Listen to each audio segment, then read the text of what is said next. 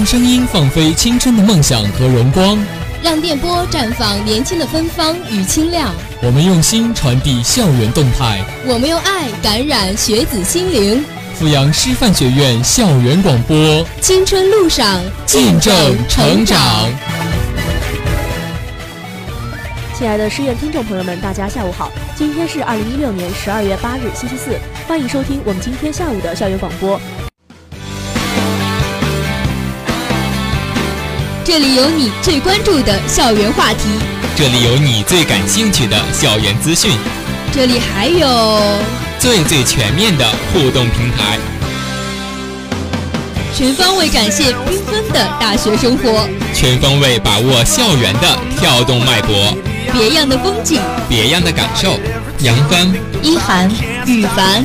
带你一起走进青青校园。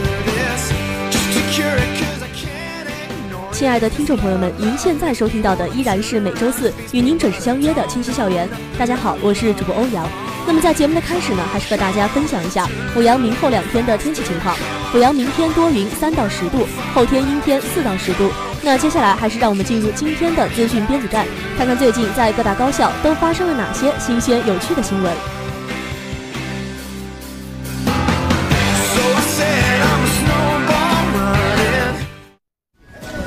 受校园百态，从资讯编组开始。资讯编组站与你尽览一周资讯。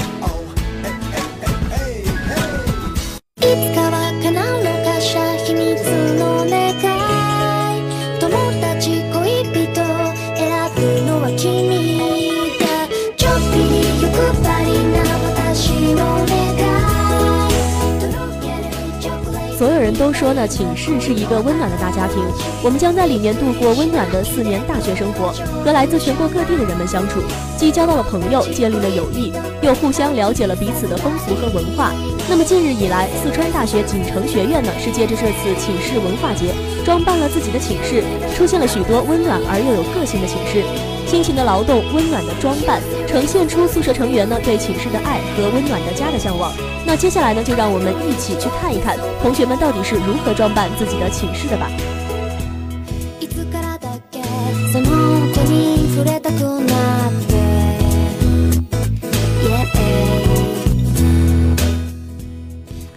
生寝室呢，总体上是以粉色为主的，可爱的风格，走进去给人第一感觉就像走进了公主的城堡，而里面的每一个人呢，都是一个个的小公主，每个女孩从小的公主梦就在这里实现了，是不是有种处在童话般故事中的感觉呢？相比较而言，男寝就以简练和明亮为主了，地中海式的风格，简单大气，暗透着男生的性格豪爽，蓝色的格调充满着整个寝室，像是风的海洋。总体而言，女寝和男寝各有风格，各有情调，都十分的不错。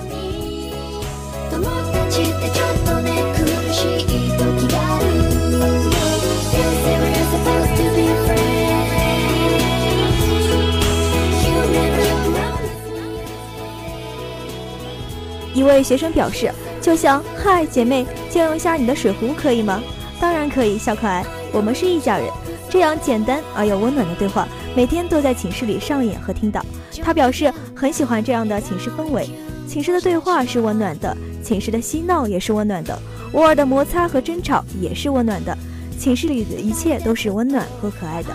只有当彼此有过小小的隔阂，并相互化解，友谊才会加深。有一句话是这样说的：朋友间的争吵会促进友谊的加深。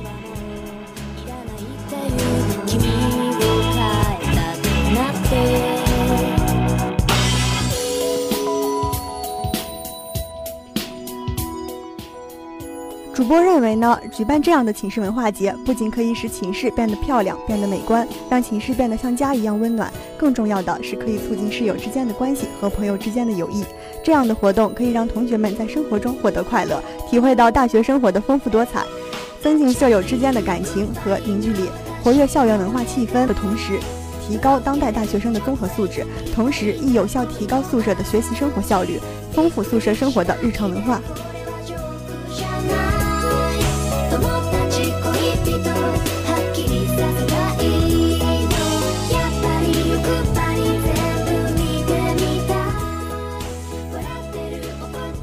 你有没有经历过烛光晚餐呢？不管答案是怎样的，你一定没有经历过上千人的烛光晚餐吧？然而，西华大学近日就体验了一下千人烛光晚餐的浪漫情调。因学校部分校区停电，白炽灯的光暗了，路边的灯安静地伫立着，大家却脚步依旧，学校也秩序正常。虽然外面一片漆黑，但在西华大学的食堂里却举行了一场烛光晚餐。在这样一个环境中，一份简单的饭菜，一烛小小的烛光，带给他们的是那种说不清的浪漫。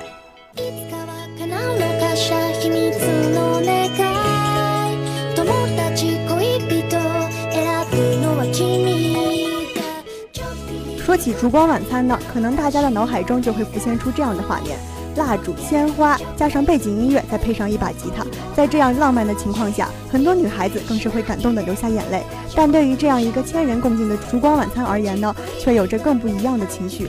看着对面坐着的那个男孩或者女孩，在这样的环境下看不清对方的脸庞，空气中弥漫着小小的浪漫，又有一点小小的慌张。这样一次意外的停电，却给学生提供了充满浪漫情调的环境。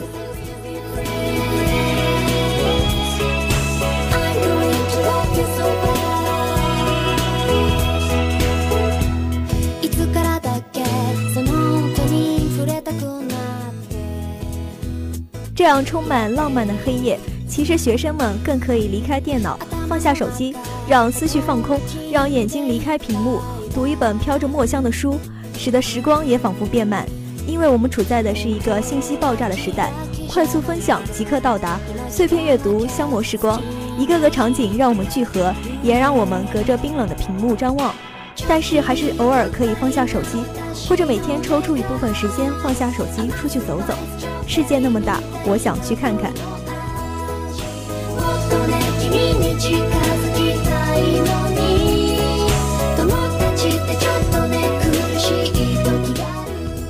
所以暂时停住一会儿匆忙的脚步，让时光变得慢一点，让人们感受一下这样的浪漫。是啊，这样的一个烛光晚餐呢，主播想想都觉得十分浪漫。在这样的环境中，带着心中的他，感受浪漫，感受那个在烛光对面的他。在时光中静静端详着对方的脸庞，那该是多么幸福的事啊！同时，主播也希望呢，可以有更多的人能够放下手机，让心灵放松，感受更多更有趣的事情。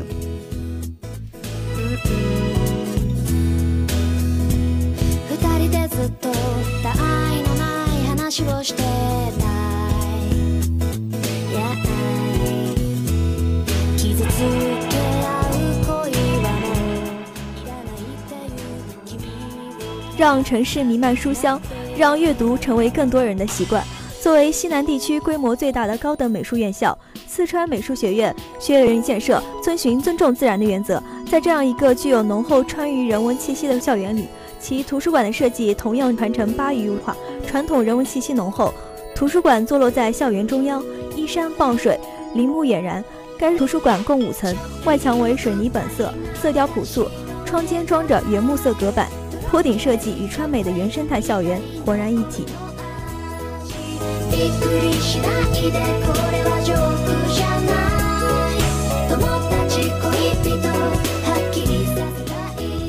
图书馆的设立呢，立足于地区传统的乡土性，取材于当地随处可见的建筑原型，以简洁整体的形式屹立于山地中，具有地域精神的建筑形式与刻意保留和设计的农业景观形成有意味的对比。简明的仅在创造最大化空间通用性的同时，也暗合了传统建筑空间的构成方式。作为高等美术院校的专业性图书馆，学校应该是要使学生得到潜移默化的熏陶，领悟到艺术创造的思维魅力，充分发挥环境育人的教育。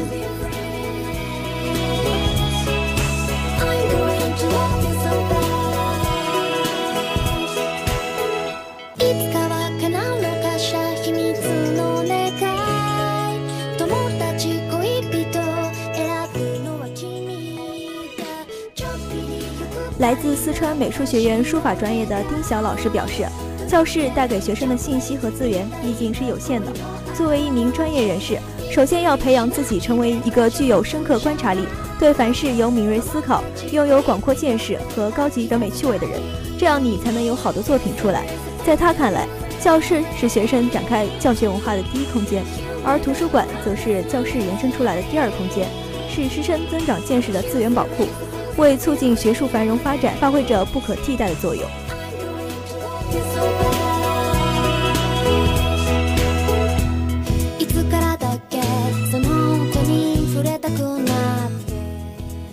走进图书馆呢，本身就是一次知识与智慧旅行的探索。希望一座充满活力、动态发展的专业性图书馆，不仅能为读者自由获取所需要的资源提供服务的空间，满足读者在学校教学、科研活动中的需求，还能为师生营造思想交流和艺术创作的空间。这所具有人文特色的图书馆，改变以往图书馆的刻板形象，拉近图书馆与学生的距离，让读书成为学生们的一种美好习惯。